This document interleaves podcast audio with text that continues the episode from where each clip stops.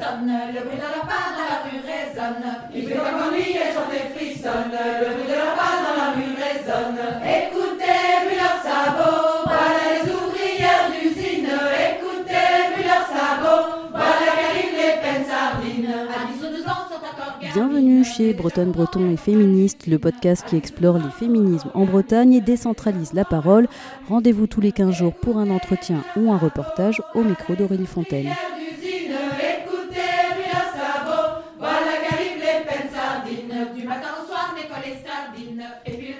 Aujourd'hui, je vous propose un épisode un peu spécial. Pas d'entretien ou de reportage, mais des lectures de textes féministes. Le café librairie Les Déferlantes à Morlaix a organisé avec l'association La Lanterne, qui lutte contre les violences sexuelles, une soirée rencontre et lecture. Il y avait une vingtaine de femmes, il y a eu beaucoup de discussions sur nos expériences et aussi sur nos lectures donc. Avant qu'elles ne lisent des extraits des livres qu'elles ont choisis, je leur ai demandé à quel moment elles se sont senties féministes. Jusqu'à 25-30 ans, j'ai voyagé, j'ai voilà, je vivais un peu euh, sans trop trop euh, me poser de questions sur euh, des luttes ou des engagements, tout ça. Et en fait, à force de lire, lire, lire, lire, j'ai beaucoup de convictions qui sont venues, c'est, on va dire, ces dix dernières années, en fait, sur plein de choses. Le féminisme fait partie d'eux. On va dire que toutes les injustices et toutes les inégalités, en fait, clairement, me- m'ont révolté et j'avais un tempérament euh, assez, euh, assez révolté. Et j'avais besoin, en fait, de trouver euh, des textes, des sources et des arguments, en fait, aussi. Parce que souvent, dans des, dans des réunions, dans des repas, dans des groupes et tout, quand il y a des désaccords et tout ça, c'est difficile finalement de faire entendre des faits et tout ça. En fait, on se sent plus fort quand on a des, des sources et sur lesquelles euh, s'appuyer quoi. Particulièrement le féminisme, je dirais que c'est venu avec mes expériences professionnelles. Dans le monde professionnel, j'ai changé souvent souvent de boulot, j'ai travaillé dans des grosses boîtes, des petites structures, en Bretagne, ailleurs en France euh, et tout ça. C'est vraiment né là en fait. parce que euh, que d'abord euh, je mettais ça souvent sous le compte de la hiérarchie, mais en fait non, en fait c'est pas obligé que ça se passe toujours comme ça. Et, tout ça, ça mûrit, mûrit, les relations au boulot avec les hommes, les supérieurs surtout. Voilà. À main nue de Amandine D. Comme toutes celles qui sortent seules, elle connaît les rues qui craignent, les trottoirs qu'il vaut mieux traverser pour éviter telle station, telle place, telle enseigne. Elle sait que si quelqu'un l'accoste dans la rue, il ne faut pas le rembarrer trop brutalement, ça pourrait le rendre agressif. Ne pas sourire trop franchement non plus, il l'interpréterait comme une invitation. Non, lui offrir un petit sourire fadasse qui s'excuse de ne pas être disponible, un sourire de proie. Elle sait les commentaires à voix haute. Vous êtes charmante. Suivi de très près par Tu pourrais dire merci, sale pute. Certains regards pèsent des kilotonnes, coupent presque la respiration, hameçon fiché dans sa chair. Aucune réponse possible. Elle voulait qu'on la regarde, mais pas comme ça. Parfois, elle ose dire bonjour d'une voix claire, comme une tentative de rétablir la civilisation, passer d'objet à sujet. Au fond, elle aimerait être capable de s'arrêter net, s'avancer vers eux, d'un pas décidé. Oui, je suis une fille. C'est vrai que j'ai des seins ici et des fesses là. Est-ce que tu peux t'en remettre? Mais elle le fait pas, bien sûr. La rue est à eux. Dans l'escalator du métro, la jeune fille devant elle porte une jupe courte. Un type la rattrape et la sermonne. Si tu t'habilles comme ça, faudra pas t'étonner si t'as des ennuis. Je dis ça pour ton bien. hein. La fille ne répond rien. Peut-être trouvera-t-elle sa réplique plus tard, mais à sa façon de baisser les yeux, elle semble lui donner raison. Lui est déjà reparti, tout auréolé de sa bonne conscience de grand frère. Elle cherche la fille du regard, elle voudrait lui dire son soutien. Quel abruti ce type Qu'elles en rient. Que la fille n'ait pas honte, qu'elle ne range pas sa jupe au fond d'un placard, qu'elle oublie cette menace à peine déguisée. Sur son lieu de stage, un responsable enchaîne les blagues de cul, le genre qui s'exclave quand elle mange une banane, et si elle ne rit pas, c'est qu'elle manque d'humour, coincée du cul celle-là. Et toi, t'es une intellectuelle, lui dit-il, la condamnation. Ses collègues, des femmes plus âgées et mariées pour la plupart, parlent de sexe pendant la pause café.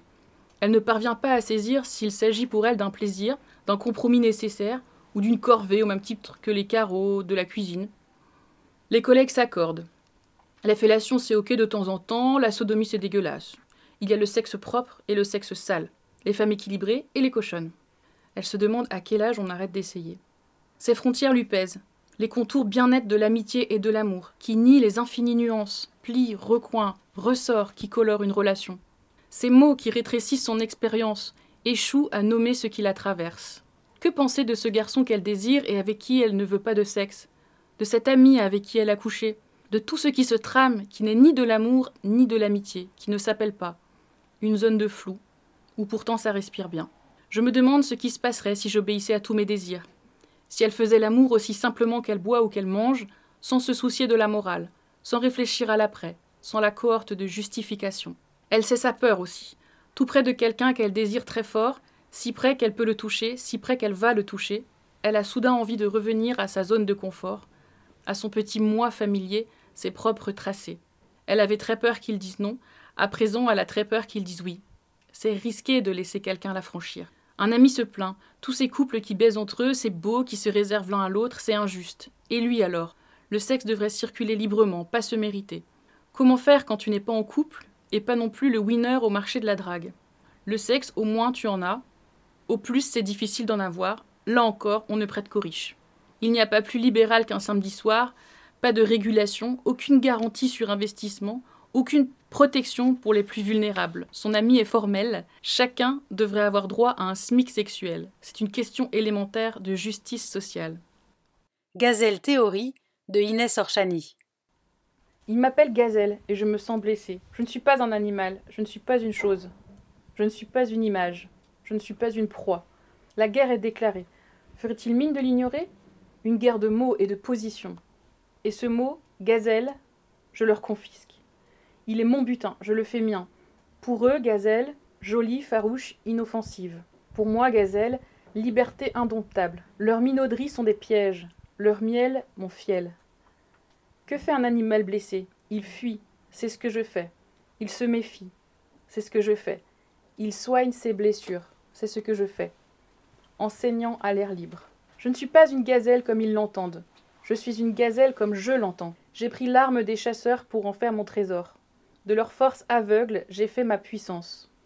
Mon féminisme est un art martial. J'appelle gazellage leur racolage. Et je m'empare de leur désir pour mon plaisir. Au lieu de me laisser prendre, j'avance encore plus vite et me gazellise. Faire de l'insulte un éloge de soi. Se construire avec les pierres qu'on nous lance. De l'insulte Nègre, Césaire a fait la négritude. Du gazellage, je m'apprête à faire gazelle théorie.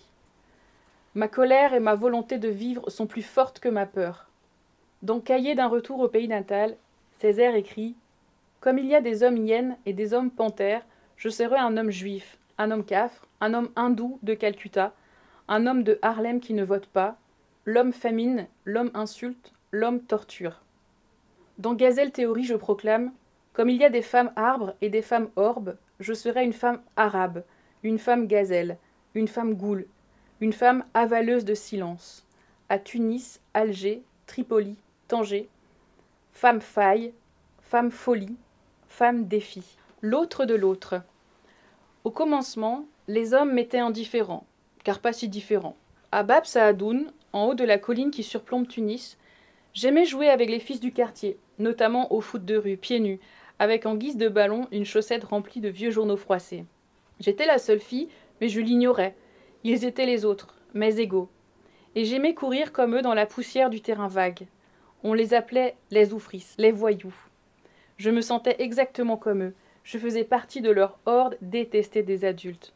Cela m'allait, je ne cherchais pas à me faire aimer. L'amour m'a toujours beaucoup ennuyé. Les petites filles princesses au bois dormant me faisaient pitié. J'essuyais leurs larmes avant de retourner au vide vivant de mon enfance fugitive.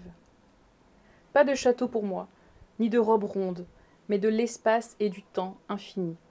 L'espace et le temps ont changé lorsque je suis devenue fille, lorsqu'on m'a fait devenir fille. J'ai résisté aux vêtements, aux attitudes, aux coiffures et aux jeux genrés, mais je n'ai pu échapper à l'altérité. Je suis devenue l'autre des hommes, eux au centre, à la lumière du jour, sous les feux des projecteurs, dans le monde, et moi, nous, les non-hommes, dans l'ombre, à la marge. La société patriarcale a fait de moi l'autre de l'autre. Et j'ai rejeté les femmes, et leur destin, et j'ai envié les hommes, et leur festin. Je n'ai pas détesté les hommes, mais oui, je les ai enviés. J'ai détesté les femmes soumises aux hommes, celles qui l'étaient par faiblesse, par lassitude, par découragement, comme celles qui semblaient y trouver leur compte, écrasant au passage les autres femmes. Les femmes aussi étaient pour moi les autres. Elles étaient les autres des autres, tout comme moi, mais leur identité périphérique n'était pas la mienne. Je les regardais s'habiller et se maquiller. Pour qui? Pourquoi? Les femmes, les hommes m'étaient étrangers, leur mode de relation aussi. On m'a imposé une apparence. Les femmes ont essayé de me faire à leur image. Elles me racontaient des sornettes. Amour, mariage, pureté, responsabilité, réussite, cuisine, bijoux, voyage, maison. Et elles me préparaient. Attention à toi, pense à lui. Mais à qui? Parce que lui pense à moi? Parce qu'il me rêve et m'attend? Que fait le prince hors du bois charmant? Quand les injonctions se sont faites plus pressantes, j'ai commencé à avoir peur des hommes, mais c'était une peur colère. J'avais peur qu'ils me fassent du mal physiquement et je leur en voulais de me tuer socialement et humainement. Alors j'ai voulu faire mieux qu'eux en étant ma propre mesure. H24, 24 heures dans la vie d'une femme. 10 cm au-dessus du sol, écrit par Alice Zéniter. Tu sais que je ne suis pas difficile. Six ans que je prends ce qu'on me donne, les boulots alimentaires, boulot à la con. Je me plains pas, j'en trouve toujours. Dès que je suis dans le rouge, je peux, deux jours ici, une semaine là. J'arrive à la fin du mois et ça me laisse le temps pour la photo. Bref, hier j'avais un nouveau truc, réceptionniste. Loin mais bien payé. Ils me disent que je commence à 8 heures. Je me lève à 5, je pars de chez moi à 6h10, j'arrive à 7h45, je passe l'uniforme. C'est quelle couleur ça? Je demande à la dame qui me briefe. Bruyère, elle répond. Après, elle m'explique que je vais accompagner les clients jusqu'aux salles de réunion et au bureau. Le bâtiment est immense, elle dit. Tu vas te perdre le premier jour. C'est normal, mais. Oh là là là là là là, qu'est-ce que c'est que ces chaussures? Moi je réponds, bah des derbies. À ce moment-là, un mec en costume arrive. Il demande Un problème, Jeanne? Jeanne est. Elle dit. Elle est à plat. Quoi Elle est nouvelle? Oui, oui, nouvelle. Et elle est à plat? Oui, elle porte des. C'est quoi déjà le mot? Ben, des derbies, je dis. Et Jeanne répète Des derbies. Bah, elle n'a qu'à aller s'acheter une paire, dit l'homme, comme si je n'étais pas là. Il y a un magasin au coin de la rue. Je ne bouge pas, je ne comprends rien. Et ne prenez pas des talons de 5, il dit, hein, c'est ridicule. Prenez des talons de 8 ou 10. Je regarde le mec, ses mocassins. J'explique que je ne peux pas marcher avec des talons, ça me cisaille, je me tords la cheville et descendre les escaliers, on oublie. Enfin bref, tu m'as déjà vu, tu sais. Il dit que j'y mets de la mauvaise volonté. Il me parle de questions, de standing, qu'on attend des choses de cette entreprise. Les clients attendent certaines choses. Et les talons en font partie. Oui, les clients viennent ici parce qu'ils pensent, ils savent qu'il va leur arriver deux choses à l'intérieur de ce bâtiment. Ils verront des réceptionnistes en talons hauts et discuteront avec des conseillers talentueux. Les deux trucs sont liés, tu vois. Les clients seront contents de voir des femmes haut perchées, et quand les clients sont contents, ils prennent plus de risques financiers. Et puis le mec se verrouille d'un coup. Je vois pas pourquoi je discute, c'est la boutique de chaussures ou la porte. Je ne vais pas vous laisser escorter nos clients avec vos baskets de jogging. Et là, moi je hurle, mais putain, c'est des derbies Gros silence, gros, gros silence. J'avais l'impression que je pouvais entendre l'écho contre les baies vitrées. Derby, derby, derby et ils m'ont renvoyé chez moi, sans rembourser le transport. C'est pas grand chose, mais c'est révélateur quand même, hein, un petit peu. Rouge pute de Perrine Le Quérec. La leçon.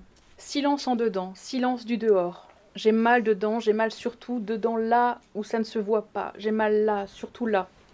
Sur la peau, ça se voit. Ils le voient quand ils détournent leur regard. À travers les murs, ça s'entend. Ils entendent, et quand ils me croisent, leur silence la terrible violence, le terrible silence, la même leçon encore et encore, vague de douleur l'une après l'autre, douleur nouvelle sur douleur ancienne, le déferlement, la catastrophe. Réponds, tu dis les mauvais mots. Tais-toi, tu dis les mauvais silences. Mauvais élève, mauvaise réponse, toujours, toujours. Si je pouvais me délivrer, délivrez-moi de lui, délivrez-moi de moi, de ces violences, de mes silences, délivre-moi de mes souvenirs. Calculer, sans cesse compter. Les mots, les dépenses, le temps. Le temps, encore le temps. Dehors le temps. Avant de parler, bouger, respirer. Avant son prochain verre, avant qu'il ne se réveille, avant qu'il n'ouvre la porte. Dehors, l'œil rivé au téléphone, être au garde à vous. Dedans, l'œil rivé à l'ordre, être au garde à vous. Gare à toi si une minute, une seconde de retard, si un mot, une syllabe de trop, si un geste, un sourire de trop, si un euro, deux euros de trop, de trop sera toujours de trop. Mesurer un temps sonné, le temps calculé par des femmes inquiètes, qui restent éveillées, nuit après nuit, minute après minute, mot après mot. La peur, la fuite, le combat. Évaluer l'avenir. La peur, la fuite, le combat. Combien de temps?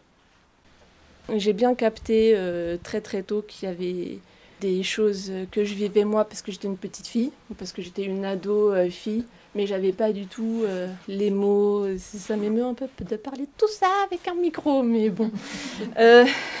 mais voilà, donc je remarquais bien plein de choses dans la cour de récréation, des trucs qui se passaient et des choses aussi beaucoup plus difficiles de ma vie personnelle. Voilà, sans évidemment, sans les mots, l'analyse. Et c'est plus tard, euh, en fait, en lisant, lisant des trucs. Euh, moi, j'étais à Paris, donc bon, j'avais accès aussi euh, à des assos militantes, et c'est en commençant à échanger comme ça et, à lire que, en fait, ben, j'ai eu les mots pour non seulement décrire et aussi mettre du sens aux expériences que j'avais vécues. C'était un peu de passer de l'expérientiel brut à un peu les outils d'analyse, quoi.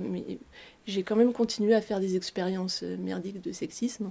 Ça n'a pas empêché. Plus tard, on en fait souvent, je pense. C'est pas quelque chose qui est à côté, d'extérieur, et hop, je mets mon manteau de féministe et du coup, ah, je vais militer dans tel assaut ou je sais pas quoi. Pour moi, euh, c'est une des lunettes quoi enfin ou même pas parce que des lunettes c'est extérieur c'est vraiment une façon d'être au monde de voir euh, de sentir les choses quoi et les gens et du coup ben je continue de d'expérimenter tout ça d'apprendre encore plein de choses euh, de d'ouvrir euh, mes horizons et surtout d'être le moins rigide et sur des théories possibles parce que voilà ça peut aussi arriver dans le féminisme aussi comment ça s'exprime au quotidien. Moi, j'ai deux enfants qui, a priori, sont des filles. Depuis qu'elles sont nées, ben euh, oui, il y a aussi beaucoup de choses qui se transmettent là, à cet endroit-là, quoi. Caliban et la sorcière de Silvia Federici. Au fondement de la magie, il y, avait une conception animiste de la nature qui ne posait aucune séparation entre matière et esprit, imaginant ainsi le cosmos comme un organisme vivant, peuplé de forces occultes dont chaque élément était en relation de communion avec le reste. Chaque élément, les herbes, plantes, métaux et par-dessus tout le corps humain recelait vertus et pouvoirs qui lui étaient propres. De la chiromancie à la divination, de l'usage de charme à la guérison par communion, la magie ouvrait un vaste horizon de possibilités. Il y avait la magie pour gagner au jeu de cartes, pour jouer d'instruments inconnus, pour devenir invisible, pour gagner l'amour de quelqu'un, obtenir l'invulnérabilité à la guerre, faire dormir les enfants. L'éradication de ces pratiques était une condition nécessaire à la rationalisation capitaliste du travail, parce que la magie apparaissait comme une forme illicite de pouvoir et un instrument pour obtenir ce que l'on voulait sans travail. La magie tue l'industrie, se lamente Francis Bacon. En outre, la magie reposait sur une conception qualitative de l'espace et du temps, qui excluait une régulation du procès de travail. Comment les nouveaux entrepreneurs pouvaient-ils imposer des cadres réguliers de travail à un prolétariat ancré dans la croyance qu'il y a des jours favorables et d'autres pas? Autrement dit, des jours où l'on peut voyager et d'autres où on ne doit pas sortir de chez soi. Des jours où se marier et d'autres où toute initiative doit être soigneusement évitée. La résurgence de croyances en la magie est possible aujourd'hui, car elle ne représente plus un danger social. La mécanisation du corps est si constitutive de l'individu que tout au moins dans les pays industrialisés, l'espace laissé à la croyance en des forces occultes ne compromet plus la régularité du comportement social. De même, l'astrologie peut faire son retour, avec la certitude que même le plus acharné consommateur de thèmes astro consultera automatiquement sa montre avant d'aller au travail. Il importait peu que les pouvoirs que certains prétendaient ou souhaitaient détenir soient véritables ou non. C'est l'existence même de croyances en la magie qui constituait la source de l'insubordination sociale. L'incompatibilité de la magie avec la discipline capitaliste au travail et le nécessaire contrôle social est l'une des raisons qui ont conduit à ce que l'État lance une campagne de terreur à son encontre, une terreur accueillie sans réserve par nombre de ceux tenus aujourd'hui pour les fondateurs du rationalisme scientifique. Le génie lesbien de Alice Coffin. Lesbienne d'intérêt général. The L word. Le mot lesbienne fait peur. Lesbienne, lesbienne, lesbienne, lesbienne. L'écrire, le dire est une transgression, une émancipation, une révolution. Le terme terrifie. Les lesbiennes elles-mêmes répugnent parfois à l'employer. Ado, je me disais Non, mais moi, dans ce mot, c'est juste la sonorité que je trouve moche. La sonorité, bien sûr. J'ai honte maintenant. Je connais tant de copines qui ont la même histoire. La série lesbienne à ce jour la plus célèbre s'appelle The L Word, le mot L. Comme on dit The F Word, pour contourner la censure des médias sur le mot fuck. Le mot lesbienne est imprononçable. Ironiquement, le titre même de cette série est escamoté dans de nombreux articles. Les gens se trompent, pensent que c'est The L World, le monde L. Le mot lesbienne est censuré, interdit, sali, attaqué. Un petit groupe d'habitants de l'île grecque de Lesbos a même en 2008 mené une action judiciaire pour exiger la condamnation de quiconque, média ou organisation, emploierait ce mot pour désigner autre chose que les habitantes de l'île. Le tribunal d'Athènes les a déboutés. Il n'est donc juridiquement pas interdit d'employer le mot lesbienne en hommage à la poétesse lesbienne Sappho, native de Lesbos et habitante de Mytilène il y a 2500 ans. Pourtant, bien peu s'y risquent. Ivy Bottini, née en 1926, graphiste lesbienne, créatrice en 1969 du logo encore utilisé aujourd'hui de Now, l'historique association féministe américaine, se souvient de l'effroi qui parcourait les réunions militantes dans les années 60 lorsqu'elle prononçait le mot. Elle nous raconte cela dans son appartement de WeHo, West Hollywood, qu'elle devra bientôt quitter. J'adorais dire lesbienne dans ces assemblées de femmes, j'insistais sur chaque syllabe. Le mot restait dans l'air, très insistant et effrayant. Les tentatives d'étouffement viennent de partout. Lorsque nous avons créé la conférence européenne lesbienne en 2016, les grandes fondations et institutions nous ont demandé si nous étions certaines de vouloir employer ce terme. On a tenu bon. Mais c'est ensuite la messagerie Gmail de Google qui nous a classés en courrier indésirable. Nos mails atterrissent très souvent dans le dossier spam, parce qu'il contient le mot lesbienne, considéré comme du contenu inapproprié. Porno en somme. Quand nos courriels s'intitulent 350 lesbiennes arrivent à Kiev, Gmail pense sans doute qu'il s'agit d'une partouze géante et non d'un rassemblement politique. Nous avons lancé une campagne à ce sujet sur Twitter. D'autres groupes lesbiens nous ont dit vivre la même aventure. Les Revolting Lesbians ont dû changer leur nom en Revolting Dykes, les Gwyn révoltantes. Plus osé du point de vue terminologique, parce que le mot lesbienne était refusé par Twitter. Sur Facebook, comme l'explique un article de Marie Turcan dans Numérama, le mot lesbienne est régulièrement censuré. La page SEO lesbienne a dû à ses débuts se renommer SEO lesbienne avec un Z. Les algorithmes des GAFA pervertissent l'appellation lesbienne. En France, l'AJL, ELC et surtout SEO lesbienne ont su contraindre Google à modifier ce paramètre. Désormais, on ne tombe plus sur des scènes de sexe destinées aux hommes hétéros lorsqu'on tape lesbienne dans la barre de recherche du Google français. Mais cela était le cas pendant des années et ça l'est toujours dans de nombreux pays. Toute la problématique lesbienne, tout le pouvoir du patriarcat est là. Les lesbiennes ne peuvent se renseigner sur leur actualité, chercher des informations sur leur histoire, parce que des hommes ont occupé et confisqué leur terrain pour satisfaire leurs désirs. Le mot lesbienne, invisible partout ailleurs, est le plus visible des mots, le plus recherché sur les sites de cul. Moi, le féminisme, je suis tombée un peu dedans quand j'étais petite, parce que ma maman était chanteuse, euh, et à la maison, euh, elle écoutait. Euh, alors, mes premiers souvenirs, c'était Brigitte Fontaine, des chansons super bizarres, un peu flippantes. Après, il y a eu bah, Marie-Paul Bell, Mama Béa, enfin, d'autres, j'en oublie. vraiment. donc, j'ai grandi là-dedans. Et ma maman était chanteuse euh, d'origine algérienne, elle s'appelait Laïla. Et bah, le féminisme, il est arrivé comme ça. Dans mes mains sont arrivés, euh, j'avais 10, 11, 12 ans, euh, des mots pour le dire de Claudia Cardinal, la chrysalide aussi, je ne sais plus l'auteur, mais voilà, c'était une petite jeune fille qu'on a emmenée à marier à 13 ans. Et la bizarrerie, c'est que ma maman a été une femme que j'ai trouvée, moi, très soumise aux hommes. Donc en fait, j'étais pas super copine avec le féminisme au départ, parce que je me disais, si c'est ça, euh, les, chansons, c'était chouette, j'aimais beaucoup. Donc tout ce qui tourne autour de la créativité. Mais par contre, la réalité de notre vie, à la maison, bon voilà, une vie d'artiste, des, parents aussi qui étaient beaucoup en tournée, nous aussi avec eux. Mais voilà, j'étais pas hyper convaincue au niveau quotidien que, que c'était vraiment quelque chose d'épanouissant. Et puis, euh, c'est un mot que j'ai pas beaucoup employé non plus. Pour moi, le féminisme, il est venu par la création, la créativité, les pièces de théâtre. Il est venu aussi par des artistes comme Niki Saint-Phal, comme euh, en fait, il est venu par l'art.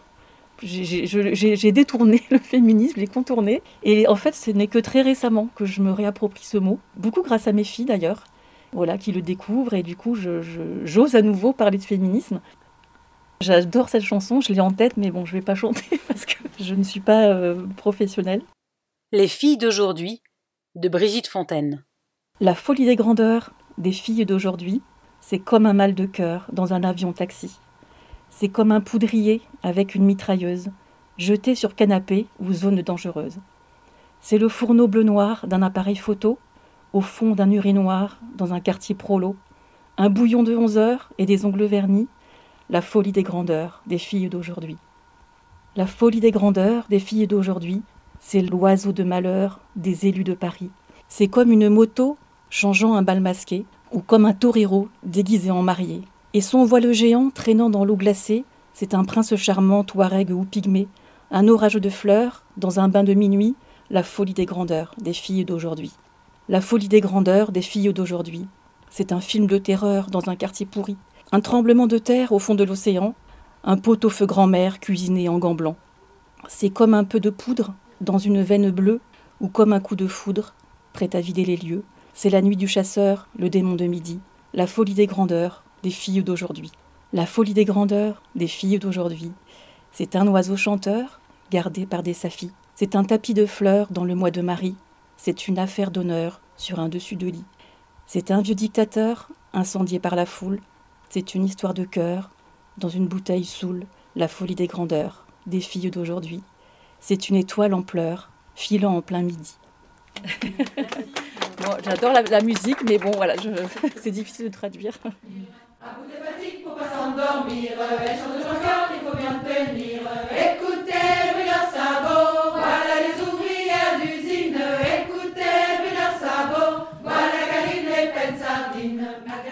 Merci beaucoup pour votre écoute. N'hésitez pas à aller vous abonner au podcast sur votre plateforme de diffusion préférée et à bientôt pour un nouvel épisode de Bretonne, Breton et Féministe.